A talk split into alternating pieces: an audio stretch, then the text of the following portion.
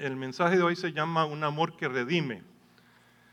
Estamos celebrando la semana del Día del Amor y la Amistad y muchos de ustedes tienen su pareja, su cónyuge, su novio, su novia, su amigo o amiga especial. Algunos de ustedes están solos y algunos de ustedes se sienten mal acompañados y de pronto preferirían estar solos. Eh, eso realmente es muy triste. Eh, ustedes saben que yo me considero el hombre más felizmente casado del mundo.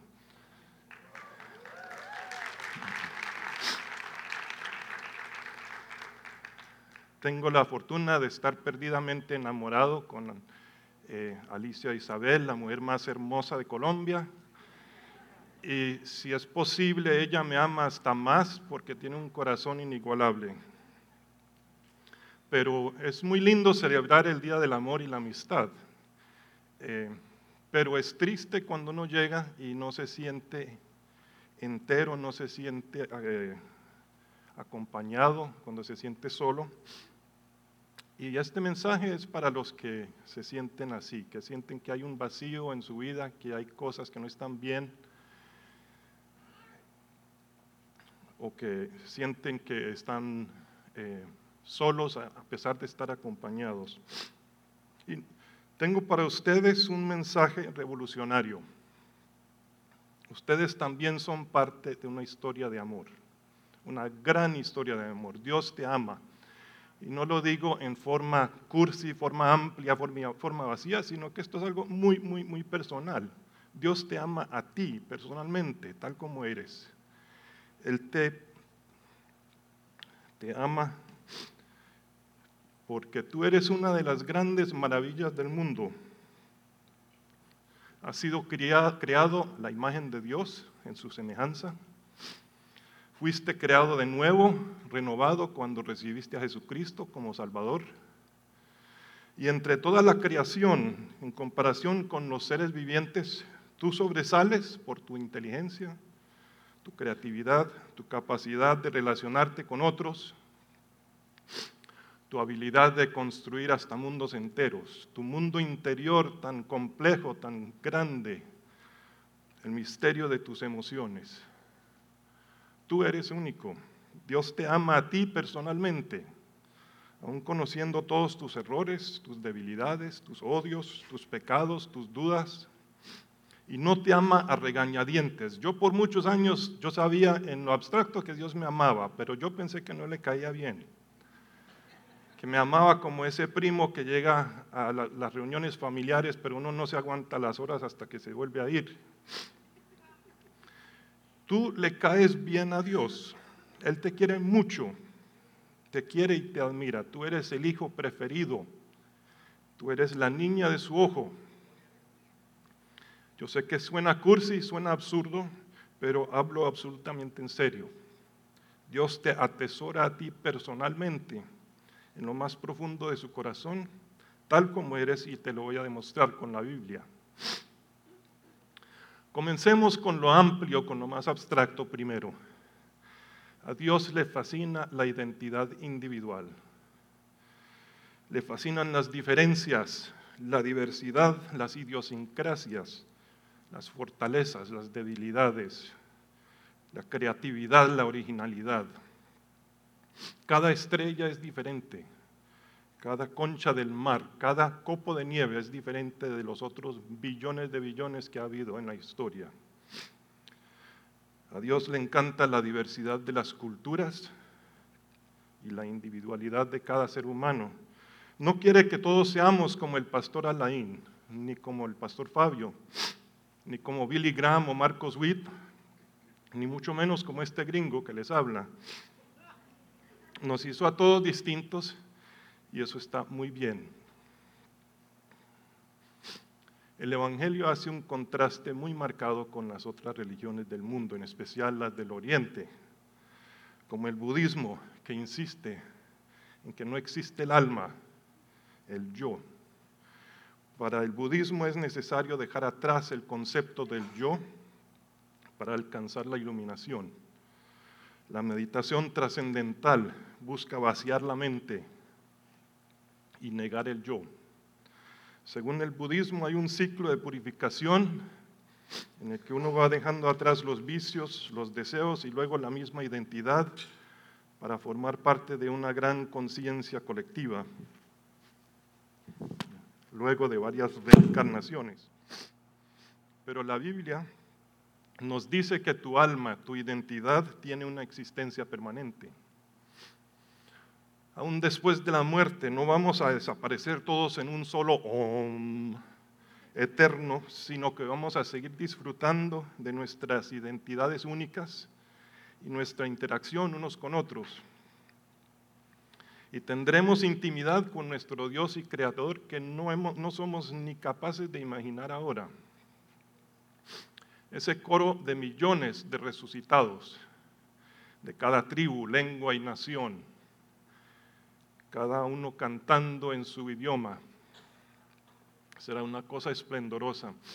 Y Dios de alguna manera será capaz de distinguir cada voz de cada seguidor suyo y disfrutarlo, disfrutarla individualmente como lo hace ahora con nuestra alabanza. ¿Sabes? Como cuando vas al programa de la escuela y, o de rayitos de luz aquí en, en la iglesia y cada padre o abuelo trata de distinguir la vocecita de su hijo, de su nieta, entre el coro. Así es Dios con nosotros. Unos años atrás leí sobre un cantante cristiano, Mark Hurd, que estaba por dar un concierto. Salió el encargado al escenario a presentarlo y antes de dejarlo hizo una oración bendiciendo el concierto. En la oración dijo, Padre, que desaparezca Mark y solo se te escuche a ti. Eso suena muy profundo, ¿no? ¿Cuántas veces lo han escuchado? Pero Mark se sintió muy molesto al escuchar esta oración y dijo para sus adentros, hey, ¿para qué vine yo entonces? La próxima vez mandó un afiche y un disco. Leer eso fue para mí el comienzo de reconocer el valor del individuo para Dios. Mark Hurd, con su voz particular, su manera particular de pensar, sus experiencias únicas que le daban material para sus composiciones. Tenía una voz única y a Dios le place escucharla a él, escuchándole a él cantar. Cada uno de nosotros tiene una voz única y a Dios le encanta. Miremos cómo esto se demuestra en este compendio que es la Biblia. Le digo compendio porque es una colección de 66 libros. No es un manual como el de que mantienes en la guantera de tu carro y seguramente nunca consultas, sino que es una colección de que demuestra cómo Dios atesora la individualidad. Tanto la confección de la Biblia como su contenido demuestran el valor que Dios le da a la identidad del individuo. La Biblia trata de seres humanos concretos y nombrados. Dios no nos enseña con leyendas de dioses o figuras angelicales como lo hacen el hinduismo o el religión antiguo de los griegos. No es un compendio de las meditaciones de un ser perfecto en su sabiduría, como lo pretende ser, lo pretenden ser las escrituras del budismo. La Biblia nos da muy poca información sobre los ángeles y los demonios. ¿Y saben por qué? Porque esa información no nos hace falta. Tampoco es un manual sistemático de información útil, sino que es una colección de documentos de diversos géneros. La mayoría son históricos, pero hay también leyes, canciones, proverbios, profecías, cartas pastorales y hasta poesía erótica. Pero de alguna manera estos 66 libros forman una unidad, la historia de amor de Dios y su iglesia. Muchos de los libros de la Biblia tienen autores nombrados. Los primeros cinco los escribió Moisés, luego sigue el libro de Josué. No sabemos quién escribió el libro de jueces ni de Ruth, Samuel, Crónicas, Reyes, pero cada autor tiene su propia voz, sus idiosincrasias del lenguaje, su manera de organizar el contenido, su experiencia. Imagínate el Dios supremo, creador del mundo, perfecto, omnipresente, todopoderoso, que se limita a comunicarse por medio de seres humanos falibles, individuales. Jeremías es el profeta del llanto. Escribió sobre cosas muy tristes durante el periodo en que Jerusalén estaba siendo saqueada y todos iban al exilio. Isaías compuso algunos de eh, los pasajes más lindos y poéticos en cuanto al Mesías que vendría. David era un poeta espectacular que escribió salmos inolvidables, así como Asaf y los hijos de Coré. Salomón hizo una colección meticulosa de los mejores proverbios y escribió Eclesiastés para expresar las conclusiones de su sabiduría humana. Y como dije, la Biblia está compuesta de las historias de personas nombradas, cada una con su personalidad, sus fortalezas, sus debilidades, hasta sus pecados. Noé es una de las figuras que más se parece a una leyenda al estilo de los griegos o los mesopotamios. Pasó un siglo entero construyendo una barca, llenándola de cuido y de animales. Pasó meses a la deriva y luego muchos más aguantando la vida encerrado en el arca hasta que se sacaron las aguas y pudo soltar a esos animales y volver a la vida normal. ¿Y qué hizo? Sembró uvas, hizo vino con la cosecha y se dio una gran borrachera a nalga pelada. Como quien dice, 100 años de aguantar los insultos y las burlas de la gente que me creía loco. 40 días en la tormenta más grande de la historia. Un año entero lidiando con todo el estiércol del zoológico más completo de la historia. Me merezco un trago. Pero hasta Noé procedía de padres y antepasados nombrados y tuvo hijos cuyos nombres están apuntados en la Biblia. Y cada hijo tuvo sus descendientes, los cuales establecieron las naciones del mundo. Hay muchas genealogías en la Biblia, porque Dios valora la familia, las raíces, la herencia, la descendencia, cosas que nos ayudan a saber quiénes somos de Noé sigue la historia de Abraham y sus descendientes, los inicios del pueblo de Israel, el cautiverio en Egipto y luego Moisés y el éxodo a la tierra prometida. Siguen los jueces, el rey Saúl, el rey David y sus descendientes, y luego el exilio en Mesopotamia y los profetas. Y luego nace uno que es descendiente de David, pero también es hijo de Dios, y todo cambia de forma maravillosa. Este reúne a un grupito de hombres, nada excepcionales al parecer, pero tenemos sus nombres y algunos datos sobre ellos. Se pasea con ellos por Israel contando cuentos sobre pastores y ovejas, viudas, agricultores con semillas y campos, sacerdotes, ladrones, cosas que puede entender todo el mundo. Y no se enfoca en los ricos, ni los empresarios, los religiosos, los políticos, sino en los pobres, los perdedores, los pecadores, la gente más sencilla, hasta los niños, las rameras, samaritanos. A estas personas que no tenían ningún mérito según las normas del mundo en el que vivían, Jesús les dice que pueden ser parte del reino de Dios, pueden ser hijos de Dios que son bendecidos siendo pobres, benditos los débiles, los enfermos, porque el reino del cielo es para ellos.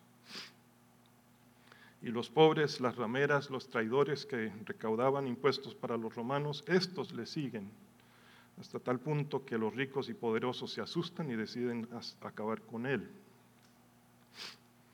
Lo arrestan, lo torturan, hacen una farsa de juicio, lo cuelgan en una cruz sus fieles seguidores lo abandonan, con excepción de un varón joven y algunas mujeres muy valientes.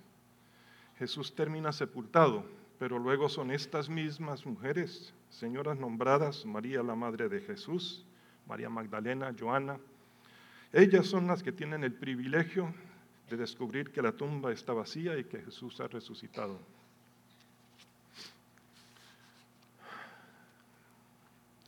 A una de ellas Jesús le encomienda un mensaje para sus seguidores varones. Y luego Jesús llega donde ellos, come delante de ellos, responde a sus dudas, le muestra a Tomás sus heridas y luego a Pedro, el que había prometido serle fiel hasta la muerte, pero lo negó tres veces cuando era el momento de que lo necesitaba. A Pedro se lo encuentra pescando infructuosamente en el lago de Galilea. Y le dice que tire la red por el otro lado. Pedro lo hace. ¿Y qué pasa? La red se llena tanto que no la pueden subir al barco. Ustedes ya saben la historia de cómo Jesús le ministró luego a Pedro. Pero quiero que miren un detalle. En Juan 21, 11 nos dice hasta de cuántos peces se trataba. Así que Simón Pedro subió a la barca y arrastró la red hasta la orilla. Había 153 peces grandes y aún así la red no se rompió, no, se había roto. Eran 153 peces grandes. ¿Para qué nos incluye ese detalle? Juan, el que escribió este relato, era pescador. Y todo el mundo sabe cómo son los pescadores con los detalles que el pescado era así de largo, que pesaba dos kilos, que qué carnada se usó, que dónde lo pescaron. Esos son los detalles que consumen las vidas de los pescadores. Y a Dios le encantan los pescadores y la obsesión que tienen por estos detalles. Y lo tomó en cuenta hasta en las Sagradas Escrituras. Es otra muestra de su amor por el individuo. Y retomando el tema de este mensaje, a Dios le fascinas tú. Fuiste creación especial de Él y no solo el, resultado de un encuentro accidental entre un óvulo y un espermatozoide. Dios te imaginó específicamente desde antes de construir las simientes de la tierra. Si no me crees, mira conmigo lo que San Pablo le escribe a los Efesios. Miremos en Efesios capítulo 1, a partir del versículo 4.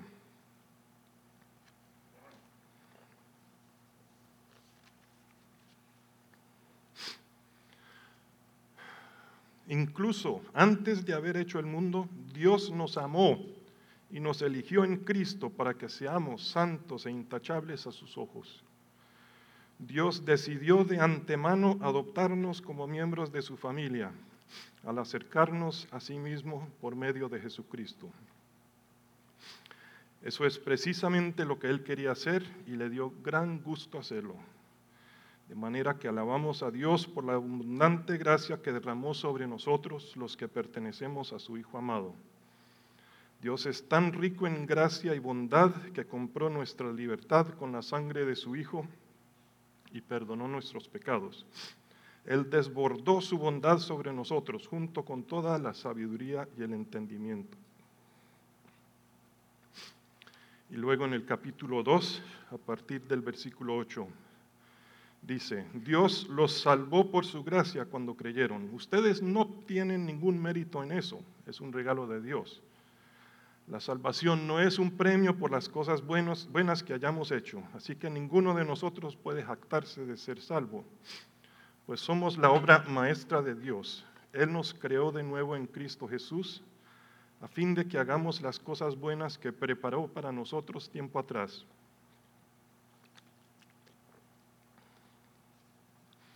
Así que Dios te diseñó a ti específicamente hace milenios para que fueras parte de su familia y ayudaras a hacer lo que Él quiere hacer sobre la tierra.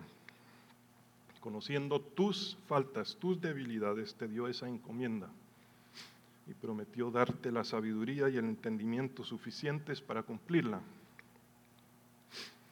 Y es maravilloso ver cuando una persona comienza a desarrollar los dones que Dios le ha dado. Mi esposa tiene el don de evangelismo. Se pone a hablar con todo el mundo, taxistas, mendigos, amigas, parientes, y estos se desahogan con ella por la confianza que inspira y terminan orando para recibir a Jesús en su corazón. Los más recientes eran los primos que nos acompañaron ahorita en las Navidades. Alicia Isabel no se convierte en otra persona para evangelizar Para ella es lo más natural del mundo hablar de Jesús. No ha estudiado teología, pero lo que sí sabe lo comparte y Dios la usa. Hace unos meses, en el grupo que se reúne en la casa de los Briones, una hermana, Michelle, se animó a orar en público por primera vez en la vida. Lo hizo en su propio lenguaje, de manera sencilla, y después andaba con una sonrisa que le iluminaba todo el rostro. Era un, paso importante en su descubrimiento de quién es ella en Jesucristo. Yo sé que a Dios le encantó escuchar la voz única de su hija y le dio mucho placer. Nadie puede ser tú mejor que tú. El problema es que muchos ni siquiera sabemos quiénes somos. Muchas personas viven sus vidas tratando de alcanzar un ideal impuesto por sus padres o por sí mismos gran número se sienten enfrascados porque no han llegado a hacer lo que fracasados, perdón, porque no han llegado a hacer lo que idealizan o escaparse de lo que les parece debilidad. Viven obsesionados por lo que les parecen faltas o deficiencias, que en muchos casos son simplemente características de su naturaleza. Pero si hemos nacido de nuevo, si somos nuevas criaturas, como dice Pablo, todo lo nuestro ha sido redimido, hasta nuestras peores experiencias y más grandes errores. Necesitamos conocer quiénes somos, qué es lo que nos moviliza, cuáles son nuestras pasiones, nuestras fortalezas, nuestros sueños. Tenemos que aprender a amarnos a y respetarnos a nosotros mismos aprovechar y desarrollar nuestras fortalezas y dones. Dios creó todo de ti, cuerpo, tu mente, tu modo de pensar, tus sentimientos, y no debes tratar de ser otro, sino tú mismo. A veces despreciamos y tratamos de suprimir o hacer caso omiso de ciertos aspectos de nuestro ser. A mí en mi niñez me dolía demasiado cuando mis padres discutían y quedaba esa tensión subyacente en todo el hogar durante días o semanas. También me dolía demasiado cuando yo iba a la escuela y se burlaban de mí porque yo era gordito. Y entonces yo para protegerme me encerré como en un caparazón. Traté de apagar mis sentimientos de dolor, de tristeza, de temor y convertirme en una persona de pocas emociones que jamás lloraba, emocionalmente aislada, racional, guiada por mi cabeza, tomando decisiones de la mejor manera que podía. Y el resultado fue que yo viví una leve depresión durante décadas. Esta depresión me evitaba sentir la profundidad de los dolores de la vida, que son inevitables, pero tampoco me era posible disfrutar al máximo las cosas lindas y agradables de la vida ni tener intimidad emocional con las personas. En cuanto a decisiones, yo titubeaba. No me era posible tomar decisiones contundentes. Yo siempre dudaba, recapacitaba. Y era muy frustrante para los que dependían de mí. Como padre de mis hijos, yo era, era impredecible. Solía ser cariñoso y tranquilo, pero las travesuras de los niños me podían disparar reacciones de ira exagerada, ya que tenía tanta frustración encerrada en mi interior que se podía desbordar por cualquier bobada. Llegó una época de crisis en mi vida hace como 20 años y se desbarató mi mundo. Perdí mi trabajo y luego perdí mi matrimonio. Me sentía muy fracasado. Pasaban los años y yo no veía que mejoraran las cosas. Un domingo llegué muy frustrado a la iglesia y me puse a clamarle a Dios, pidiéndole una palabra de ánimo o guía. Padre, háblame, necesito una palabra.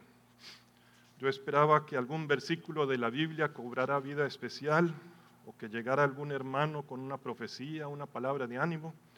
Esas cosas parecían pasarle con frecuencia a los demás en la iglesia, según los testimonios que yo escuchaba.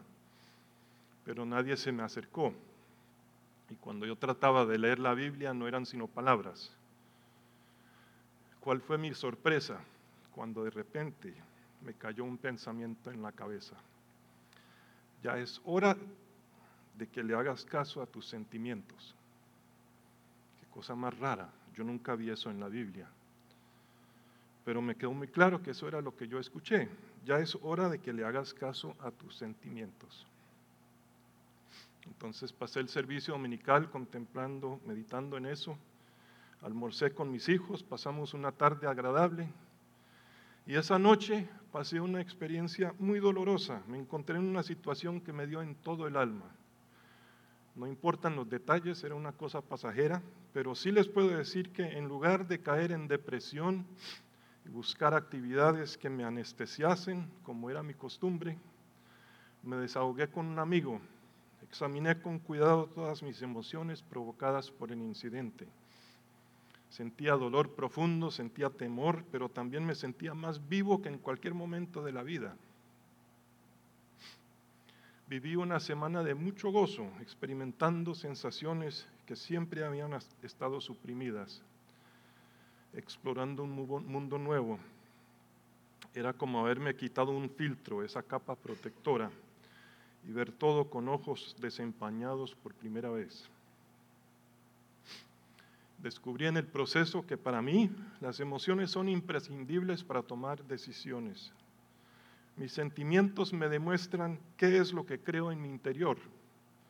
La lógica me puede llevar a decirle sí o no a una propuesta dependiendo de los argumentos que me pongan.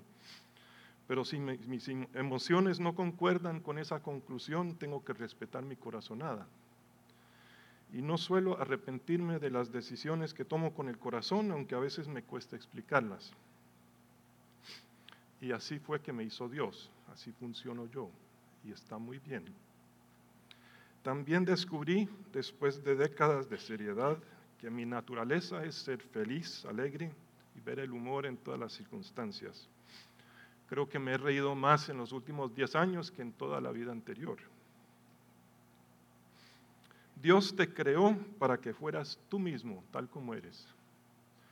Y San Pablo nos dice que fuimos creados para hacer buenas obras que Dios preparó de antemano, como vimos en Efesios 2. Somos la obra maestra de Dios. Él nos creó de nuevo en Cristo Jesús a fin de que hagamos las cosas buenas que preparó para nosotros tiempo atrás. Nada te descalifica como hijo y siervo de Dios. No importa lo que hayas hecho, ni los pecados con los que lidias actualmente. De ser así, la mayoría de los personajes bíblicos habrían sido descalificados por sus errores. Definitivamente yo no podría estar aquí si así fuera. Si tú eres discípulo de Cristo, eres una nueva criatura. Y Dios sabe lidiar con la oscuridad que aún permanece en tu carne y liberarte para la vida en el Espíritu. Mientras más descanses en la paz y el amor de Dios y dejas de preocuparte por tu carne, más te volverás la persona que Dios tuvo en mente desde la creación. Nuestros pecados no nos eximen de ser usados por Dios. No hay pecado, perdón, no hay pecado imperdonable con excepción de la blasfemia contra el Espíritu Santo. Y si tú me estás escuchando, y sientes cualquier preocupación por tu relación con Dios, te, aseguro que sigues al alcance del Espíritu Santo. Y Dios te puede usar sin que estés en perfecto estado. David, el poeta que escribió tantos salmos hermosos, era una persona extraordinaria. El menor, el más chiquito de sus hermanos, de joven peleaba con leones y otras bestias para proteger a sus ovejas enfrentó al gigante Goliat con una honda y unas piedras. Era un gran guerrero lidiando con los filisteos y con los mismos israelitas, seguidores del rey Saúl. Pero también fue adúltero y asesino. Recuerden lo que hizo con Betsabé. La sedujo y luego cuando ella quedó embarazada hizo matar a su esposo Urias para encubrir su propia culpa. A pesar de esto, Dios usó a David y Betsabé para, para que ella fuera la madre de Salomón, el rey más brillante y poderoso de toda la historia de Israel y parte del linaje de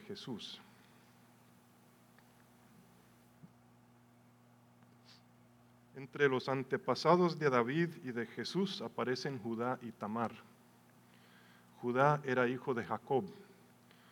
Tuvo tres hijos. El primero se casó con una cananea llamada Tamar, pero murió sin tener hijos.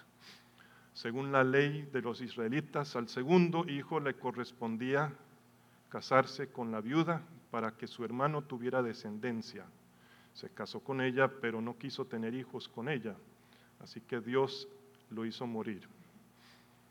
Judá tenía otro hijo, pero no quería dárselo de esposo a Tamar por temor a que él muriera como los hermanos. Entonces la dejó viuda. Luego ella entonces, para poder tener hijo, se disfrazó de prostituta y lo sedujo a él. Y quedó encinta. Le nacieron gemelos y uno de ellos, Fares, es antepasado de David y de nuestro Señor Jesucristo. A Dios no le importa, no le importa que su linaje real incluya un caso de incesto. Él redimió esa situación.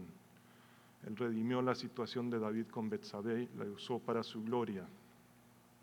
No es que estuvieran bien esas cosas, pero Dios es capaz de redimir todo. En medio de mi crisis hace muchos años, un domingo llegué a la iglesia sintiéndome como la peor clase de basura. Estaba sufriendo mucho, cargado de culpa, de frustración, y en medio de mi melancolía se me acercó un amigo y me dijo estas palabras de aliento. Sabes, me siento hecho leña, necesito que ores por mí.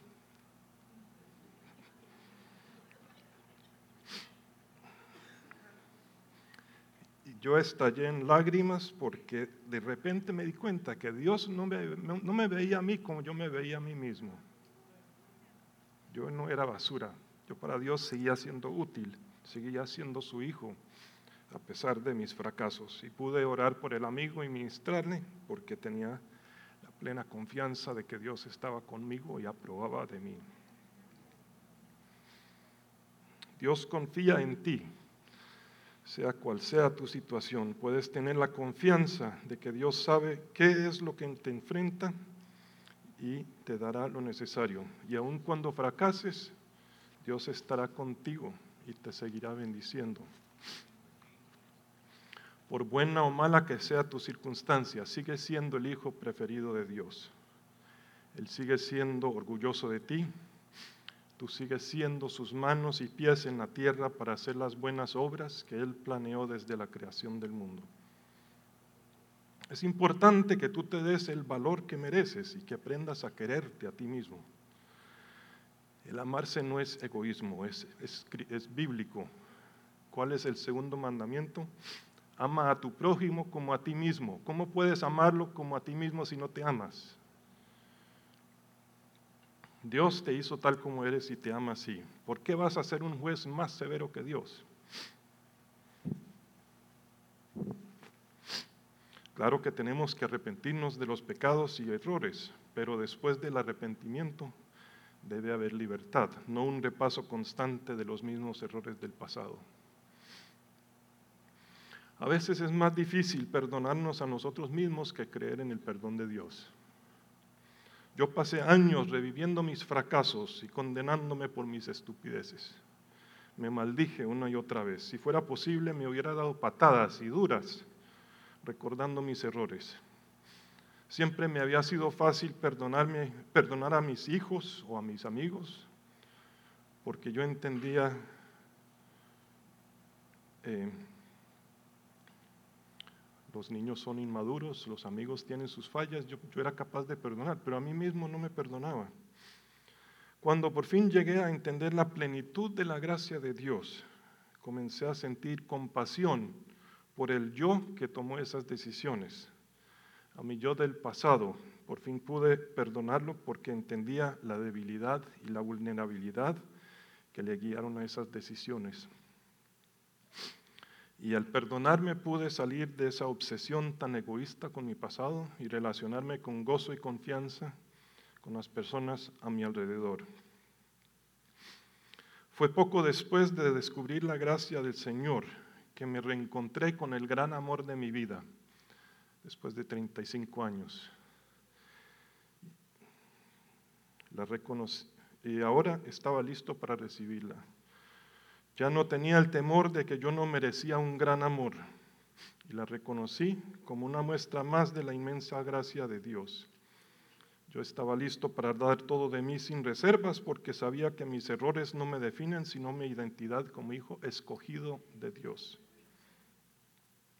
Mi vida ha cambiado radicalmente desde que entré en crisis hace 20 años. Descubrí cuánto me ama Dios. Aprendí que todos mis pecados, todas mis culpas, todas mis penas han sido borradas y hasta los pecados que cometo hoy han sido perdonados.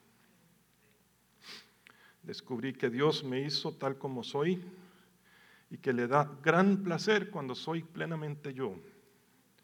Descubrí que merezco amarme y recibir amor de otros y que tengo una tremenda capacidad para amar y servir a los demás. Deseo que cada uno de ustedes también pase por esa transformación si no lo han hecho. Dios está perdidamente enamorado de ti. Todo lo que hizo en la historia era para que tú lo supieras y para que pudieras tener una vida plena como su hijo, su hija preferida. Ahora, a todos ustedes que se han identificado con este mensaje, quiero hacerles una invitación. La primera es para los que nunca han recibido a Jesús como Salvador. Ya sabes cuánto te ama y que tu pecado no te descalifica para ser su hijo. Así que abre tu corazón hoy y recíbelo. Si hay alguien listo hoy para recibir a Jesús, le pido que pase aquí adelante. Y si pasas adelante, hay, eh, mi, mi esposa ora contigo. Y a los demás que conocen a Jesús como Salvador y Señor, pero se sienten estancados o frustrados y saben que no están viviendo en la plenitud de lo que Dios tiene para ustedes, también los invito a que pasen adelante para recibir todas las bendiciones de Dios.